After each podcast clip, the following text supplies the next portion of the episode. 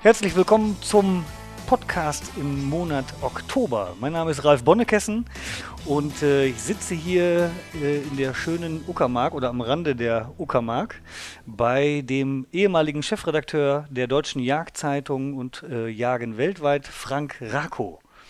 Und äh, ja, bin hier zu Gast eigentlich zu Hirschsprunft, aber unser Thema ist heute Die Drückjagd. ja. Genau. Voller Vorfreude? Ja, ja, das ist so das, was jetzt in den nächsten zwei, drei Monaten äh, sicherlich die Hauptrolle spielen wird im jachtlichen Leben. Okay, ist das so eine Yachtart, wo du sagst, äh, die, die mache ich ausgesprochen gerne oder nimmst du das so mit? Nein, das nimmt man nicht nur so mit. Also äh, das ist immer so ein, immer dieser bestimmte Zeitabschnitt, auf den man sich ja auch freut und äh, dann ist es eben auch so, das ist ja eine andere Yacht. Normalerweise so Mai, Juni, Juli bis in August rein ist man eher auf der Einzelyacht unterwegs.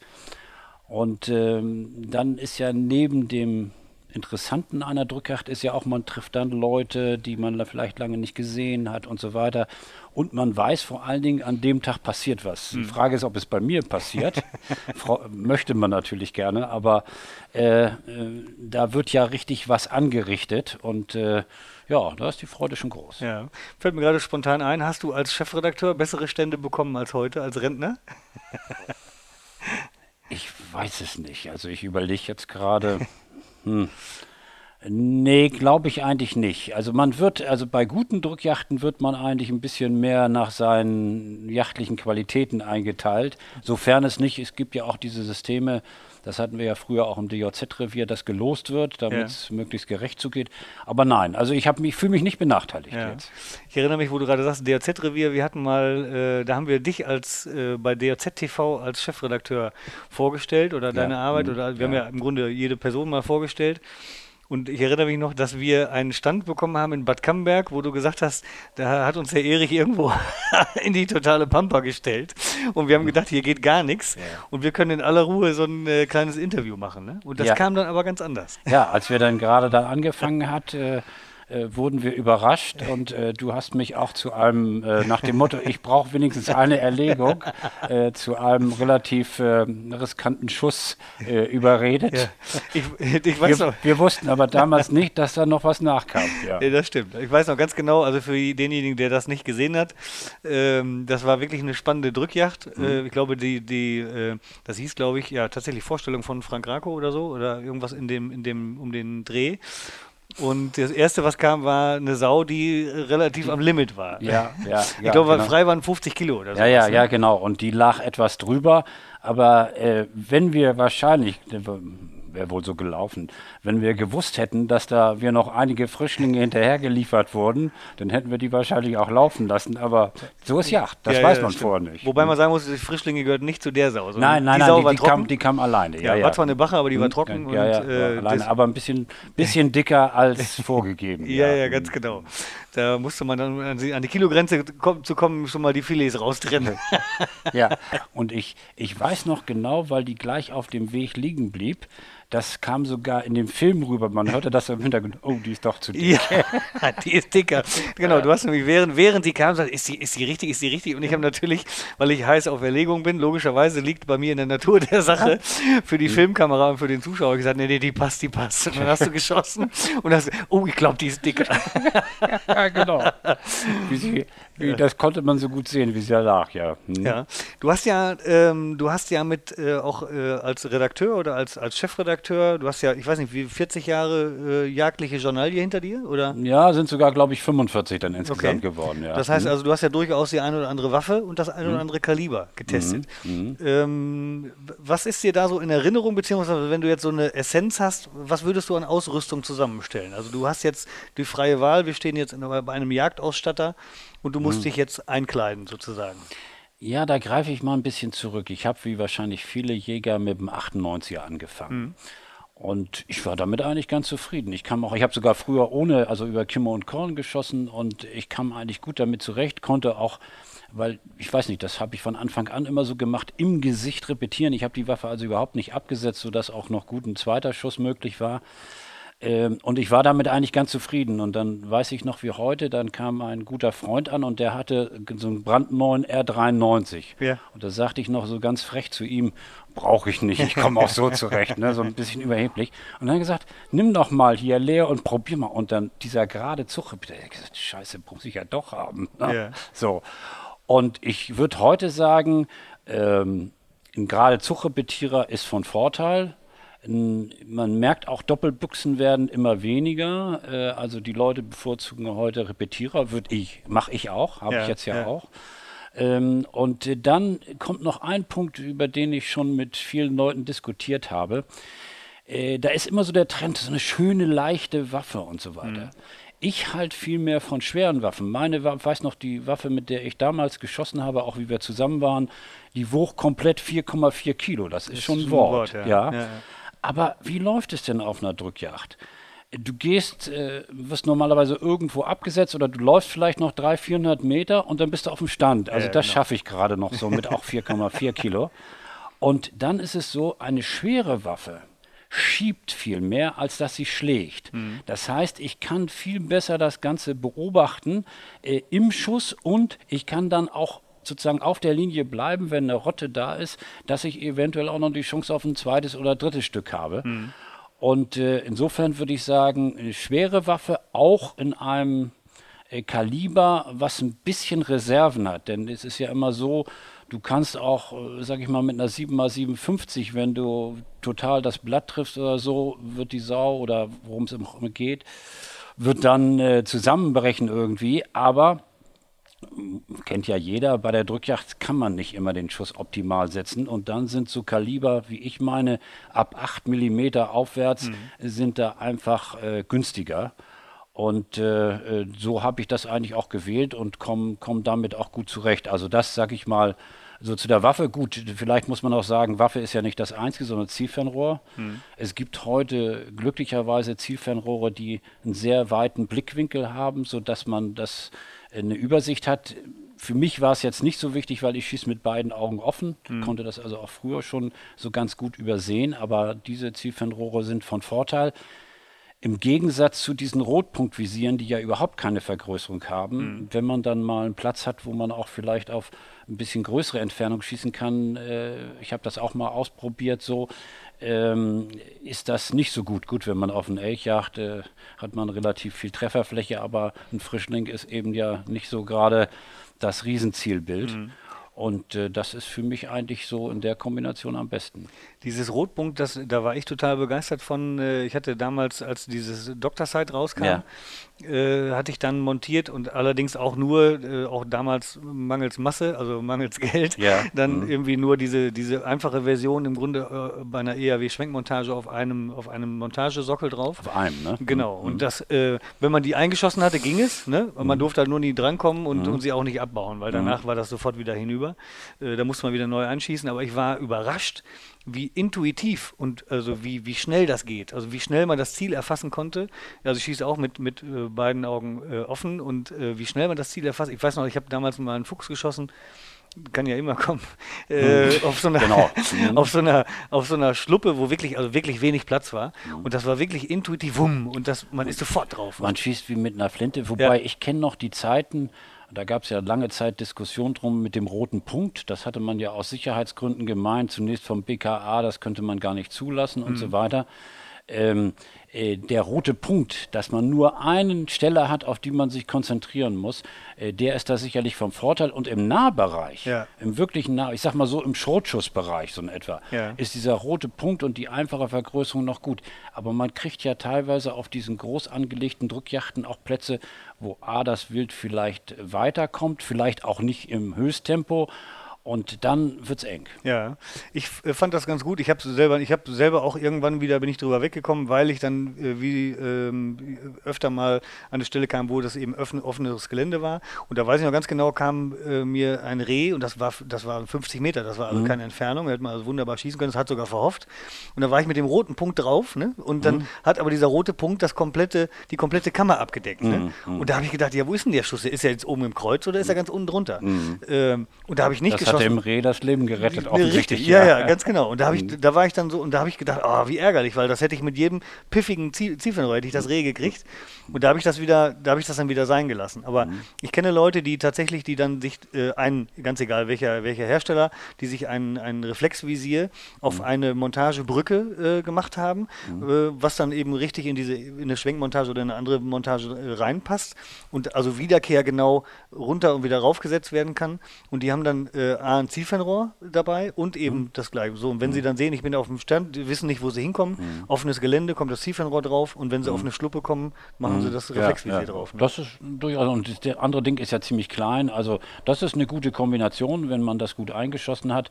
Ich habe mich dran gewöhnt äh, mit dem Zielfernrohr, also auch auf kurze Entfernung, was ja sonst manchmal früher das Problem war, äh, komme ich da eigentlich ganz gut zurecht. Ja. Hast du nach Einführung des Zielfernrohrs eigentlich nochmal mit, mit äh, Kim und Korn geschossen? Ja, ich, hab, äh, ich, hatte, ich hatte dann nachher auch schon Zielfernrohr, aber ich wurde häufig, weil ich damals, naja gut, jung und schnell war. Äh, ähm, das ist länger her. Das ist lange her. ja, ja, ja, Nein, sowas nicht gemeint.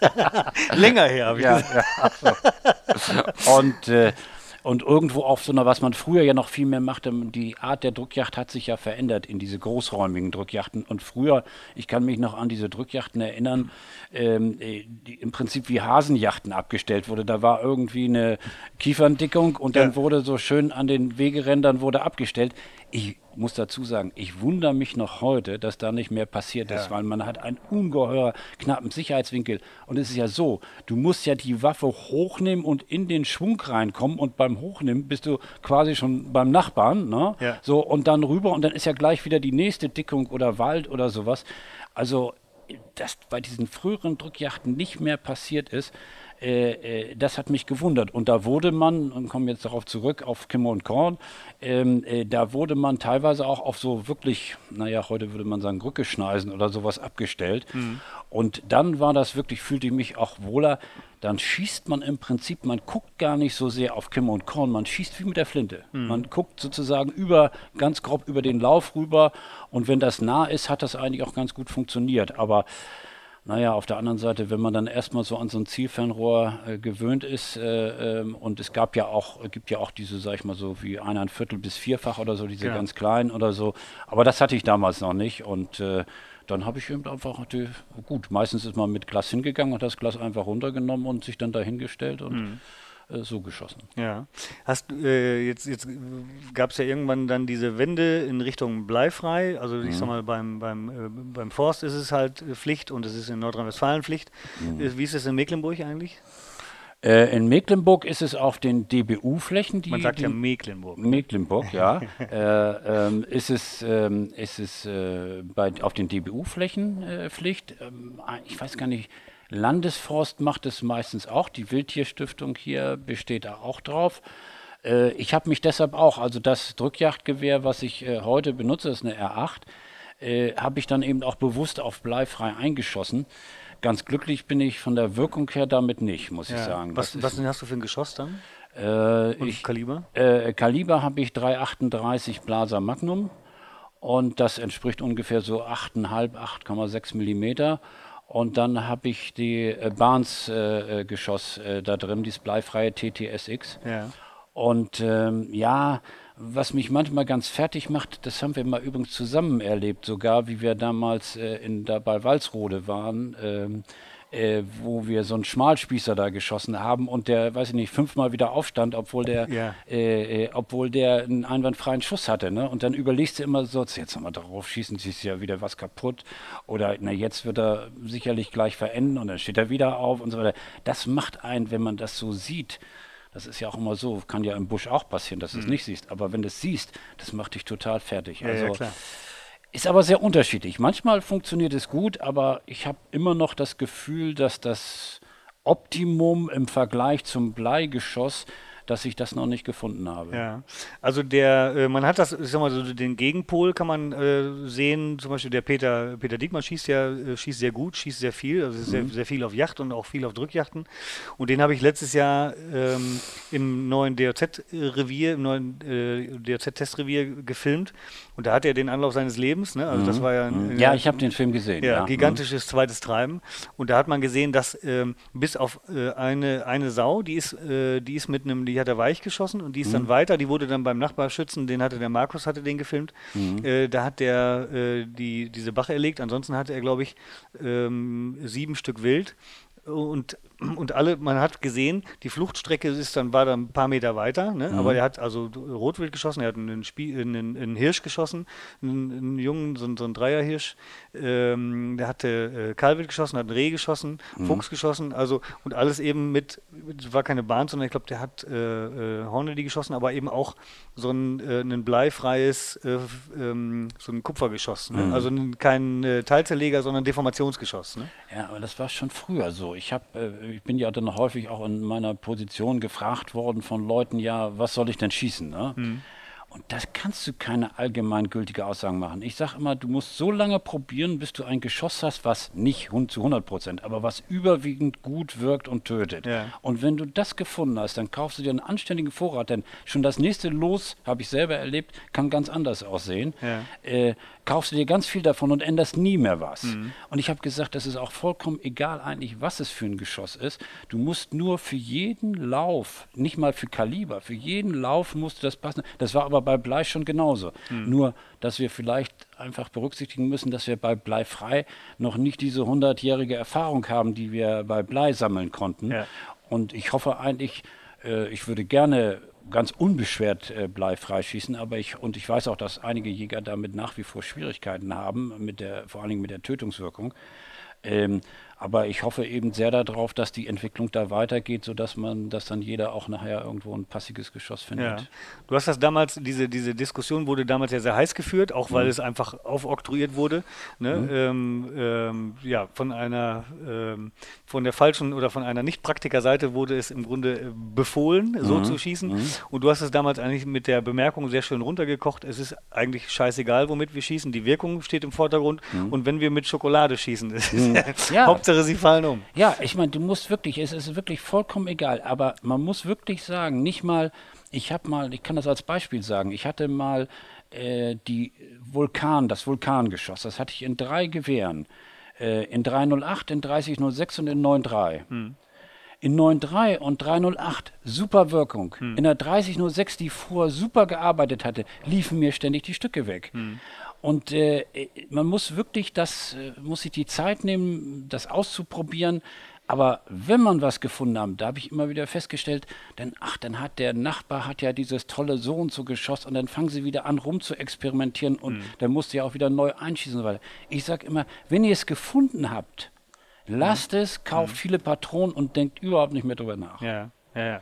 Das ist tatsächlich so, das äh, kenne ich auch viele Jäger, das ist natürlich, macht auch viel Spaß. Also es ist mhm. auch witzigerweise, ja, ja, ähm, viele Leute, die ich sag mal, wenig Yachtgelegenheit haben, die, die ähm, leben sich mit ihrem Enthusiasmus in der Ausrüstung aus. Ne? Ja, und da werden dann mhm. viele Waffen und viele Laborierungen gekauft und mhm. angeschafft, gewechselt und so weiter. Und mhm. das führt nicht unbedingt zum Erfolg. Also, wir haben gestern noch darüber gesprochen, da hast du auch gesagt, also wichtig ist auch, äh, davon bin ich auch überzeugt, dass man einfach mit einer Waffe, gerade auf der Drückjacht, unter, mhm. unter Druck und in, man muss schnell reagieren, dass man eine Waffe hat, mit der man sich auskennt, ja. mit der man also vorher geübt hat. So, die muss eigentlich blind funktionieren. Deshalb, ich habe früher sehr viele verschiedene aus Interesse an der Materie und auch wegen meines Jobs viele verschiedene Gewehre geführt und verschiedene Kaliber. Aber die Gefahr ist dann ganz schnell, dass in der schnellen Situation machst du die Handgriffe, die du normalerweise routiniert, also die passen dann plötzlich zu der Waffe nicht. Ne? Ja, ja. Und äh, deshalb bin ich dann auch der Meinung, nicht zu viel wechseln, sondern wenn man ein passendes Gespann von Glas, Zielfernrohr, also Zielfernrohr, äh, Gewehr und Munition gefunden hat, kann ich nur empfehlen, nicht mehr so viel rumexperimentieren. Ja. Ich habe damals auch, ich hatte damals nur ein Drilling, ich hatte damals, äh, ähm, als ich angefangen habe äh, für Drückjachten, ich hatte keinen Repetierer, also keine mhm. zweite Kugelwaffe und habe dann, logischerweise bin ich mit dem Drilling äh, mhm. zur Drückjagd gegangen. Ne? Und äh, da ist mir das irgendwann so gegangen, das war, mit der konnte ich intuitiv umgehen, mit dem, mhm. mit dem Gewehr.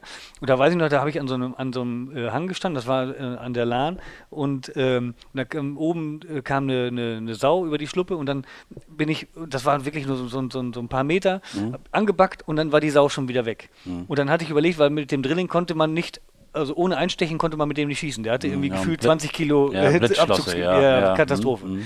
Und so habe ich überlegt, hast du jetzt eingestochen oder nicht? Ne? Mhm. Dann habe ich die Waffe aufgemacht und habe gemerkt, ich habe in dieser kurzen Zeit die Waffe eingestochen, ohne dass ich es gemerkt habe. Weil du so routiniert damit umgegangen bist. Weil es die einzige ne? Waffe, die ich hatte. Ne? Also ich sage auch immer, Drilling-Leute sind dann gut, wenn sie nur Drilling führen.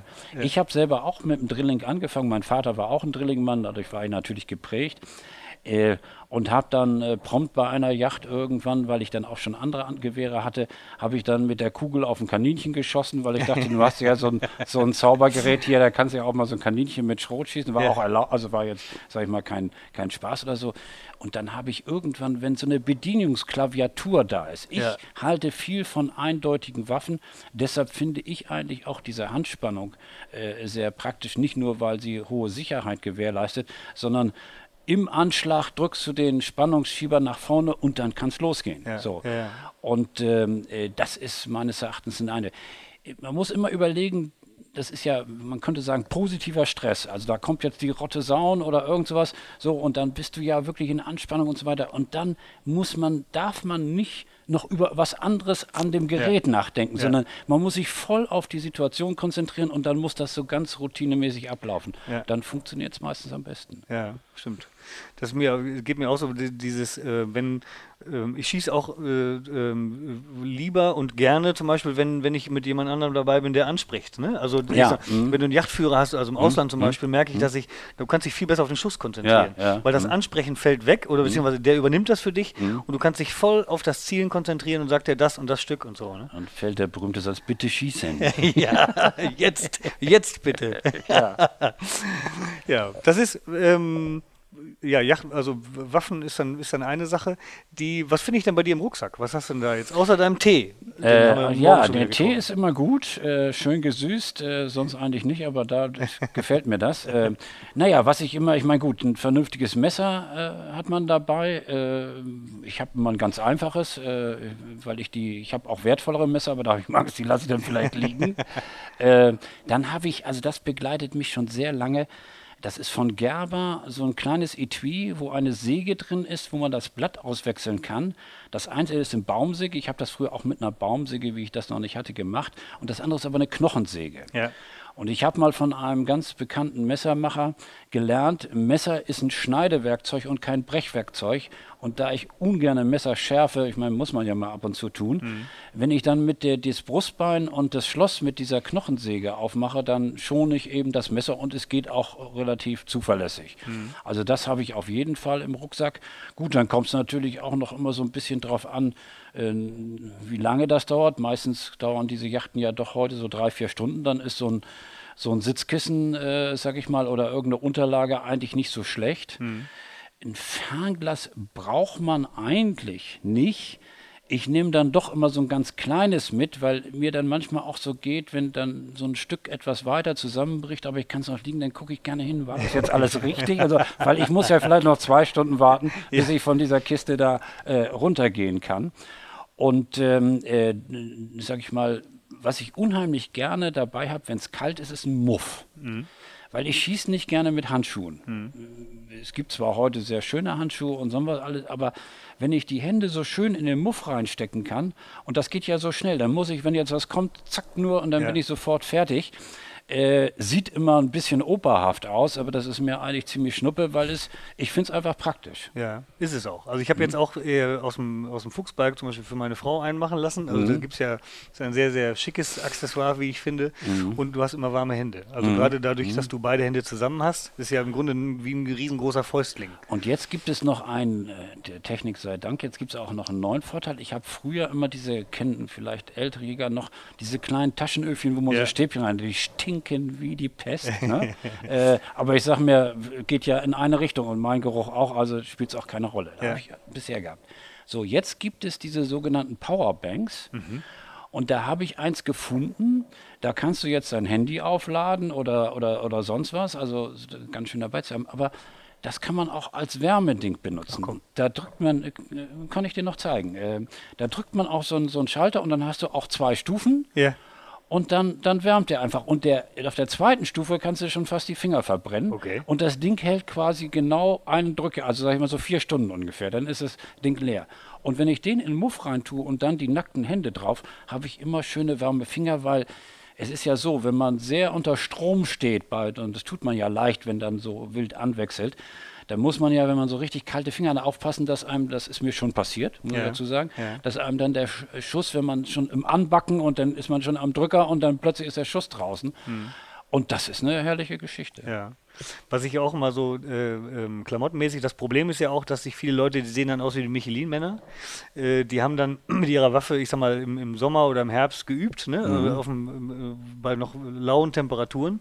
Mhm. Und dann gehen sie auf die Drückjagd und haben dann irgendwie fünf Zentimeter rundum mehr an Klamotten, ja. was natürlich warm hält, aber sie schießen ganz anders. Ne? Also ja, das, das muss man, also eigentlich bietet sich das an, habe ich selber auch schon häufiger gemacht mit Klamotten, dass ich dann mich zu Hause einmal angezogen habe und dann Anschläge geübt habe. Ja. Und wenn ich dann gemerkt habe, da kommt die Waffe gar nicht mehr so richtig schön glatt hoch in die Schulter, dann habe ich mir irgendeine andere Lösung gesucht. Denn wenn ich einmal in dieser fließenden Bewegung hängen bleibe, dann bin ich so aus dem Rhythmus raus, mhm. dass das die besten Chancen sind, dass das schief geht. Ja, ich äh, empfehle es auch immer wieder, wenn die Leute fragen, was ist so die beste Klamotte, das ist für mich, fängt das, das wichtigste Utensil ist eigentlich äh, die Skiunterwäsche. Das heißt also mhm. äh, Synthetik oder man kann natürlich auch Merino-Wolle tragen, es hat beides mhm. dieselbe Funktion. Es transportiert den Schweiß vom Körper weg. Mhm. Und auf der Drückjagd ist es ja oft mal so, dass man schwer beladen ist. Ne? Mhm. auch wichtig irgendwie mit offen, also es hört sich zwar banal an, aber ich sehe immer, dass viele falsch machen, die ziehen die Jacke schon oder die ziehen sich schon warm an, ja. laufen zum Hoch Hochsitz sind dann nass geschwitzt mhm. und sitzen dann oben. Und wenn man dann Baumwolle trägt, mhm. wird man nicht mehr warm. Mhm. Egal, man kann sich auch einen gesamten Seehund noch um den Hals legen. Mhm. Man wird, äh, der lebt noch, aber äh, ansonsten, man wird nicht mehr warm, wenn die Haut kalt ist. Ne? Mhm. Und deswegen empfehle ich also immer die, die ähm, ähm, Skiunterwäsche, die die musste die, die Flüssigkeit, äh, die, die, die Körperflüssigkeit nur Wegtransportieren. Ja, ne? genau. Also den mhm. Schweiß von der Haut wegtransportieren mhm. und schon ist einem wieder warm. Mhm. Und da habe ich festgestellt, man kann heute mit der Hälfte der Dicke an, an, Kleidung kann man warm stehen. Wenn ich also zum Beispiel eine Die ist ja auch meistens sehr dünn, diese Kleidung. Total, ja, ne? ja. Mhm. Ich brauche nur, im Grunde nur, ähm, wenn ich dann zum Beispiel eine, eine, hier so ein Long John, also lange Unterhose und ähm, mhm. äh, T-Shirt aus dieser, äh, als Skiunterwäsche oder diese Sportunterwäsche trage und dann meinetwegen eine Lederhose, die keinen Wind durchlässt, dann ist es schon, die Hose schon warm genug. Und dann ähm, brauche ich im Grunde nur noch ein Hemd, ein Fließpulli, eventuell noch eine dünne Fließjacke und dann was gegen den Wind. Fertig. Ne? Lederhose nur habe ich, kenne ich auch, äh, hat nur einen Nachteil, wenn es regnet. Ja. Die wird ja nicht wieder trocken und dann hast du immer das Kalte um die Beine. Ich habe ganz häufig erfolgreich praktiziert, dass ich mich auch gar nicht so dick angezogen habe. Ja. Und dann hatte ich äh, der, der, von der Firma Rascha, glaube ich, damals gemacht, ich weiß nicht, ob es es heute noch gibt, ähm, äh, so, so, so ein Overall gehabt. Ja. Und zwar war der mit Tinsolet gefüttert und der war nicht besonders dick, aber der, durch dieses Tinsolet hielt er gut ab. Und das habe ich dann so gemacht, den habe ich mir auf den Rucksack gebunden, bis ja. ich auf dem Hochsitz war ja. und habe den erst auf dem Hochsitz angezogen. Dann ist man fast dünner als sonst und auch der ist so weit geschnitten, dass auch die Bewegungsfreiheit noch gewährleistet ist. Gut, ich variiere das auch. Also ich weiß ja, manche, auf manche Drückjachten geht man ja jedes Jahr wieder. Dann weiß man schon so ein bisschen die Verhältnisse. Dann guckt man natürlich auch immer so ein bisschen noch nach dem Wetter. Also einer meiner, ja, über die sich das auch, aber ich stört das nicht, die Leute lustig machen. Du hast ihn jetzt auch gesehen. Ist mein, ich weiß gar nicht, ob er Südwester oder Nordwester sagt. Der ist für mich also super, weil der hinten diesen langen Schirm hat, sodass der. Also das ist eine Kopfbedeckung von dem. Ach so, ja, gut. Okay, ja. Südwester könnte ja auch ein Nachbar sein. ja, stimmt. Ja. äh, und äh, äh der äh, äh, ist, ist wirklich super. Mal abgesehen davon, du hast das schon gesehen, äh, ähm, kann ich den im Zweifel auch gebrauchen, um meine Kamera, die ich eigentlich ja. immer mit habe, mal die, die zu behüten. Ja. Äh, Der ist super, weil das ist so ein PVC-Zeug und ich hatte den früher immer in grün, gab es auch nur in grün, aber mein Sohn hat dann mal irgendwo einen entdeckt, der in Feuerrot ist. Und das ist, entspricht ja der Signalkleidung. Äh, und dann hat er gesagt, Mensch, der, das ist genau das Richtige für dich und äh, den benutze ich jetzt hauptsächlich. Ja, die sind doch super. Man kennt das ja von den Fischern, die das Ja, als, genau, als genau. Ölzeug, dann Ja. als Kopfbedeckung, Mhm. einen haben, den man unterm Kinn zusammenbinden kann. Kannst du auch, da ist Ne? eine Schnur dran, weil die Gefahr auch leicht ist, weil er so ein bisschen übersteht, dass er sonst bei Wind äh, dir immer vom Kopf fliegt. Ja. Ne? Nein, das, die, die, sehen zwar, die sehen zwar scheiße aus, aber du hast natürlich den trockenen Nacken, also die läuft Mhm. nichts rein. Und vor allen Dingen, es kann wirklich äh, stundenlang playstern. Du hast also, Ja, ja, ja, du bis auf Schwitzen hast du einen trockenen Kopf. Ja, ja, aber ich meine, gut, wenn du jetzt auf dem, äh, das ist ja eher, dass man friert, aber ich sag mal, wenn man erstmal auf dem Platz ist, auch das sind so, man muss sich immer überlegen, was ziehe ich schon, du hattest das ja eben auch erwähnt, was ziehe ich schon vorher an oder was ziehe ich sinnvollerweise eigentlich erst an, wenn ich auf dem, auf dem Sitz bin. Man hat ja normalerweise jetzt bei diesen großen Yachten, wo relativ viel Zeit auch zum Abstellen gebraucht wird, hat man normalerweise, wenn man auf dem Platz ist, ja auch immer ein bisschen Zeit. Außerdem hat man heute meistenteils keinen direkten Nachbarn, Hm. sodass man jetzt auch durch irgendwelches Gehampel da auf dem Hochsitz auch keinen da zur, sag ich mal, zur Weißglut bringt, weil der meint, das würde jetzt also seine Yachtchancen dämpfen. Ja. Wobei ich da immer äh, äh, mich immer sehr beeile, weil ich, weil unterdessen ist es so, dass das oftmals die interessanteste Zeit ist oder Ja, sein ja, kann. Du, das erste, Anstellen. das erste, was ich mache, wenn ich auf dem Hochsitz komme, meistens habe ich das Gewehr in so einem, so einem Lodenfutteral drin, so, einem- so einem leichten Lodenfutteral. Und äh, das erste, was ich mache, das Gewehr wird äh, blank gemacht, die wird geladen und dann so auf die Brüstung gelegt, so und dann kommt erst alles andere, weil Ja. ich kann auch, ich könnte auch in Unterhosen noch die Sauen schießen, Ja, das wäre ja nicht das Problem. Äh, aber das zu verpassen, weil ich das vielleicht immer noch eingepackt habe, das würde mich auch ärgern. Ja, wohl wahr. Wo du gerade sagst, das Messer erinnere mich, das war auch bei dem gleichen Ansitz, da war ja noch ein kranker Frischling irgendwie, ne? Da bin ich ja noch hingerannt, habe ich noch gerufen, Ja, Messer, ja, Messer, ja, Messer, ja, Messer. Ja. ja, ja. Genau. Da habe ich dann äh, so getan, als wäre ich Hundeführer und durfte dann zum Stück rennen. Ja. irgendwie. Aber wir waren da, glaube ich, auch alleine. Ja, ja, wir waren, waren ja ein bisschen am Außen, Außenrand. Ja. Mhm. Was ich auch noch wichtig finde, sind äh, Schuhwerk, weil das ist Ja, bei mir. das ist ganz wichtig. Ja, das ist tatsächlich, also kalte Füße ist kalter Jäger. Und ähm, da bin ich irgendwann auf diese Kanada-Stiefel gestoßen. Das Diese heißt, Buffin, ne? Ja, gibt es natürlich auch von anderen so, Herstellern, aber ach ich so, habe diese, mm, mm. auch diese Buffin, die sind, die sind super. Ähm, Allein von der, von der, von dem Aufbau her ist es so, das ist halt unten, habe ich halt so, eine, so einen gummierten Füßling eigentlich, der dreckig werden kann. Mit, Mhm. mit Matsch und Schnee ist das also kein Problem. Und die haben dann ein herausnehmbares Filzfutter, manche haben dann noch so, eine, so ein Aluminium darunter und so Ja, weiter. ja, ne? ja. Oder- Aber die sind wirklich super. Ne? Äh, der einzige Nachteil, ähm, äh, wenn man im schweren Gelände ist, die sind dadurch innen sehr schwammig, also Ja. man hat nicht so einen ganz sicheren Tritt.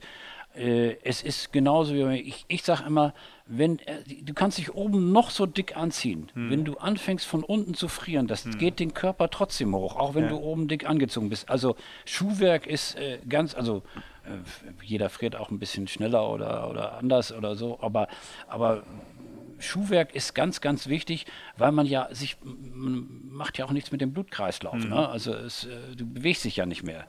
Und insofern also sind die, sind die sehr gut bei, ich meine jetzt, sag ich mal, manche, äh, viele Drückjachten fangen ja schon im Oktober an und da kannst du auch noch 15 Grad haben. Da laufe ich damit natürlich nicht rum. Ähm, äh, aber ansonsten ist das auch die, die, die nehme ich dann auch dafür, ja. Ja. Wann ist dein erster Drückjagdtermin? Weißt du das aus dem Kopf ungefähr? Äh, ich glaube am 12. Oktober oder irgend sowas, Ja. ja. Hm, hm. Wird das, äh, hat das einen bestimmten Grund, dass das so früh gemacht wird? Äh, ja, die wollen reduzieren und sagen, äh, wir wollen Abstände halten zwischen den Drückjachten. Die machen da immer vier Wochen Abstände und die wollen eben dann früh einsteigen. Äh, der Nachteil bei dieser Yacht ist, das ist im, im, wie viele Drückjachten oder fast die meisten Drückjachten ja im Wald und da ist relativ viel Unterwuchs und du kannst wesentlich schlechter sehen. Ne? Aber äh, ja gut, da ist jetzt ein bisschen, ein bisschen Druck da. Der Schwerpunkt ist ja normalerweise November, Dezember, aber unterdessen hier auch in Mecklenburg ist das so, das war sogar früher untersagt, aber jetzt äh, auch mit im Zuge von Schweinepest und all diesen ganzen Dingen ist das wieder aufgehoben worden, dass auch im Januar noch relativ viel Drückjachten gemacht werden. Was uns heute ja fehlt, was eigentlich so manchmal ja wirklich das Salz in der Suppe waren, waren die Drückjachten bei Schnee. Also ich kann, weiß gar nicht, wann ich mit richtig Schnee, also nicht nur so ein bisschen übergehaucht, wann ich die letzte Drückjagd mit richtigem Schnee gemacht habe. Ja, ne? da habe ich auch, da habe ich auch nur, nur wenig Erinnerung dran, also an so richtig, so richtig hohen Schnee, aber mhm. wunderschöne Erinnerungen. Ja, also das, mhm. äh, ja, da habe ich immer noch so ein paar Bilder im Kopf, wenn da, habe ich gestern noch gesagt, wenn man da so eine, eine Sau beschießt, die dann äh, durch den, durch den Schnee äh, läuft, also das ist mhm. unbeschreiblich. Ja, ja, also das hat noch eine ganz, das hat noch eine ganz andere Atmosphäre. Ja. Und da muss man auch dazu sagen, ähm, nasskaltes Wetter ist unangenehmer als irgendein trockener Frost oder ja. so. Ne? Das ja. ist gar keine Frage. Das, ähm, ähm, die DOZ-Yacht, also die, große DOZ-Yacht ist ja auch unterdessen äh, Mitte, Mitte Oktober mhm. ähm, und auch mit einem ganz interessanten Argument. Und zwar ist es da so, dass die im DOZ-Revier äh, viele Einstände sind Buchenrauschen. Mhm. So, und äh, da sind die Sauen, stecken sich da nur gerne, wenn es wirklich, wenn die wirklich Blätter da sind, wenn es mhm. wirklich noch Deckung da mhm. bietet. Ne? Mhm. Und wenn das erstmal so kalt ist, dass die Blätter runter sind, sind die Sauen nicht mehr so gerne da. Ne? Das mhm. heißt also, ja. die gehen dann irgendwo hin, wo es dann ein bisschen dichter ist. Und das ist der Grund, dass ihr jetzt den Termin so vorverlegt genau, habt. Genau, ja? das war ein Grund dafür, den Termin früher zu machen. Ne? Ist dann immer, du hast dann so eine Waagschale auf der einen Seite Sichtbarkeit, was du gerade sagtest. Ne? Du kannst natürlich nicht mehr so da durchgucken und siehst das Wild eventuell später. Ähm, auf der anderen Seite ist einfach mehr da. Ne? Also zumindest mal was Sauen angeht. Ne? Das ist schon ganz spannend. Ich bin sehr gespannt, wie das dieses Jahr wird. Ja, wir haben ja dieses Jahr auch wieder, jedes Jahr ist ja da auch ein bisschen anders, was den Wald betrifft. Also letztes Jahr konntest du hier auf den, auf den Eichen langrollen, ne? Ja. Äh, und zwar auch sehr früh, weil wir auch schon sehr früh äh, starke Winde hatten. Dieses Jahr ist quasi null mit ja. Eichen, aber dafür gibt es Bucheckern ohne Ende. Ja. Ähm, also das verschiebt ja auch immer wieder so ein bisschen so, wenn das größere Waldgebiete sind, dann sind die Sauen plötzlich an dem einen Ende, weil da eben die Nahrung ist. Und die da auf der anderen Seite sitzen, die gucken manchmal ziemlich in die Röhre. Mhm. Und man muss auch dazu sagen, ich kann mich auch noch an frühere Drückjachten erinnern, also in normalen Revieren, sage ich mal, da waren die Strecken durchaus eher einstellig. Mhm.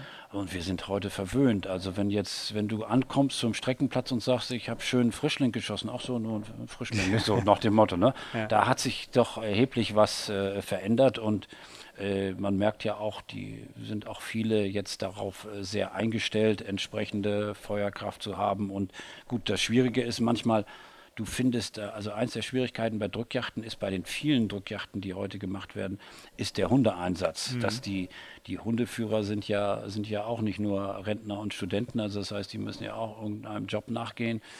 Und, ähm, und dann gute Hunde zu haben, ist das A und O auf der, aus meiner Sicht gerade im Wald auf der Drückjagd. Also mhm. das äh, braucht man. Du hast ja, du heißt zwar nicht Petterson, aber du hast mal einen Findus gehabt. Ne? Ja. Ne? Also den, mhm. äh, den, den äh, Dackel, der 16 Jahre wurde. Hast du den geschnallt auf der Drückjagd? Ja, ja, ja, ja. Und der ist ja, das, ich weiß nicht, ob das Gute oder Schlimme, ne? Ich habe ihn ja manchmal dann irgendwo 15 Kilometer weiter wurde der aufgegriffen. Wenn der sich irgendwo festgebissen hatte auf der Fährte, äh, dann hat er ja nicht mehr aufgegeben. Umso schöner war es, ich erinnere mich nochmal an so eine schöne Yacht in, in Melsungen. Ähm, äh, äh, da hatte er gleich vor meinem Stand äh, zwei Rehe rausgebracht, die ich beide schießen konnte. Also das war sehr günstig und war schon sehr zufrieden. Und dann brachte er mir noch zwei Rehe. Das schönste Gefühl ist ja vor dem eigenen Hund ja, äh, irgendwie äh, äh, was zu schießen. Und das ist gar nicht, obwohl er gut gejagt hat, das ist gar nicht so häufig passiert. Und nee, den habe ich geschnallt und ja, das ist, sag ich mal so, mit dem wieder zurückbekommen äh, war manchmal nicht einfach, aber hat meistens geklappt. Aber er ist auch mal einmal noch in der alten die JZ-Yacht in Oberwesel habe ich ihn erst nach drei Tagen. Dann lag er dann, hatte ich da eine Decke hingelegt und dann lag er da wieder auf, auf seinem Platz und hat mich erwartet. Er hat mir nicht erzählt, was er zwischendurch gemacht hat.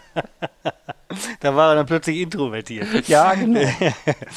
ja, die Gesa habe ich auch, äh, ähm, die war auch schon mal zwei Tage weg. Dann, äh, die hatte auch, da hatte ich einen, das war, ist mir auch nur einmal passiert, dass sie, dass sie mir ein Reh brachte. Ich habe das Reh geschossen mhm. und dass sie dann mit einem zweiten Reh kam, mhm. tatsächlich. Und äh, da war aber dann ein Baumstamm davor, konnte ich nicht schießen und ist sie mit mhm. dem Reh dann weg, jiff, jiff, jiff und mhm. dann, ja, und fort war sie. Ne? Ja, und so ein, so ein, das ist, glaube ich, auch ein bisschen Dackelmanie, weil die ja, sag ich mal, auch durch ihre äh, wenig Beinfreiheit nach unten, dass sie auch die Nase immer unten haben und dann so lange dranbleiben, wie sie irgendwie können. Ja. Hat Vor- und Nachteile. Ja, ja, klar, mhm. auf jeden Fall. Die, äh, da gibt es übrigens, das fand ich ganz interessant. Ich habe jetzt meine, jetzt den aktuellen Dackel, die, die Hummel, äh, die, das war so ein Fernaufklärer, die ist mhm. also sehr schnell, sehr weit gegangen und dann war das immer ein, das war ja ätzend, weil du, äh, wenn du dann irgendwo weiter weggefahren bist, so, dann ist der Dackel weg, dann musst du dann ja. länger bleiben ja, und, ja, und äh, mhm. drauf warten und dann das Bangen, wo, ist der Hund, was ist mit dem passiert? Straßen, ne? Ist er im Bau oder, mhm. um Gott, ah, das mhm. war, ist immer furchtbar. Und dann habe ich irgendwann so einen, äh, so einen kleinen Sender äh, mir geholt. Und da gibt es mhm. mittlerweile unterschiedliche Modelle, die dann, äh, wo der Sender sehr klein ist, äh, ähm, der dann ähm, über die Handynetze funktioniert mhm. und äh, einfach mit einer App auf dem Handy. Das ist jetzt nicht so wie bei den, äh, bei den GPS-Geräten, dass du im Grunde für eine Hundeprüfung den exakten Weg, ja, den der Hund gemacht mhm. hat, 21, so und so viel mhm. Kilometer, mhm. Mhm. sondern das wirklich nur zum Wiederfinden. Und das Interessante ist, ähm, du kannst ihn damit orten und das Schöne ist auch, selbst wenn ihn jetzt jemand einstecken würde und sagt, er fährt zum nächsten Tierheim, du findest den Hund egal wo auf der Welt wieder, weil er über, eben das Signal über diese Telefonleitung sendet. Ne? Und dann, du wenn du Netz hast. Wenn du Netz hast, das stimmt. Aber du hast immer den, den da, wo den mhm. letzten, das letzte. Mal Netz ja, hatte. Das okay. findest du zumindest wieder. Mhm. Ne? Und das Witzige fand ich dann, dass dann der Dackel, äh, sobald er dieses Teil um hatte, eben nicht mehr plötzlich äh, sechs, acht Stunden oder zwei Tage weg war, sondern alle halbe Stunde wiederkam. Ich hatte so das Gefühl, der denkt irgendwie, ich hatte ihm irgendeinen Teletakt an den Hals gebunden und der kriegt dann, kriegt dann irgendwie Saft, wenn er, wenn er jetzt plötzlich irgendwie. Wenn er zu weit äh, ja, genau. geht, ja. Ja, also mhm. seitdem funktioniert das äh, mit dem Ding hervorragend. ich hatte mal übrigens, das war eine Schneejacht, da hatte ich mal äh, so einen schönen Fall auch. Da war der Hund, dann, das war eine lange Yacht, da war der weg. Ja. Und äh, ich hatte mir gedacht, na, wo er wohl diesmal wieder ist. Und dann war die Yacht schon vorbei.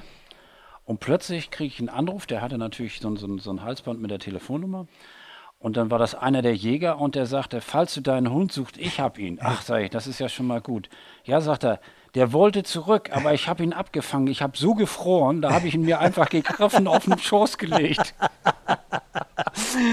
ja, das ist ja, das ist ein Riesenvorteil. Das war auch ein, äh, ich habe den, den, Dackel packe ich auch schon mal gerne unten in den Ansitzsack. Ja. Da freut mhm. sich der Dackel und ja. ich mich auch. Ja, also, das, das gibt auf jeden Fall warme Füße. Ja, ja.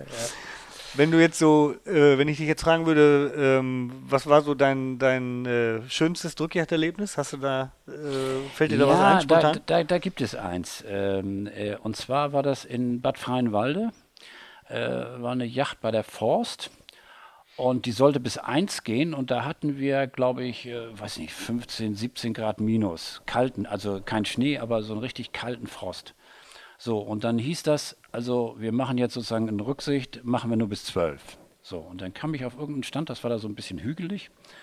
Und der war so am Rand dran und ich war kaum, da kam so ein Reh von hinten vorbeigefegt und ich konnte das noch anböken, bups, da lag es.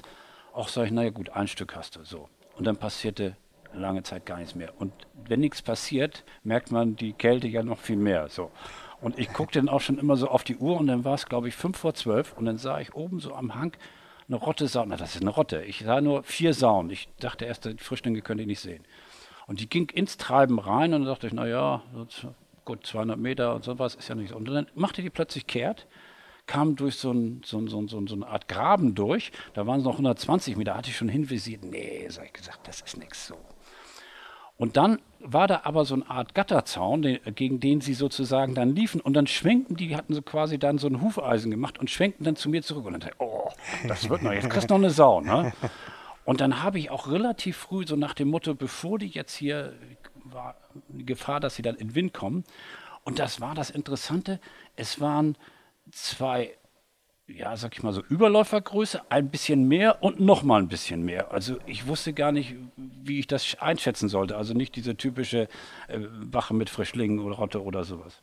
So, und dann habe ich mir da den kleinsten rausgeflickt und dachte, das war's. Weil ich meinte, die würden dann abhauen und dann kamen die aber richtig volle Kante auf mich zu.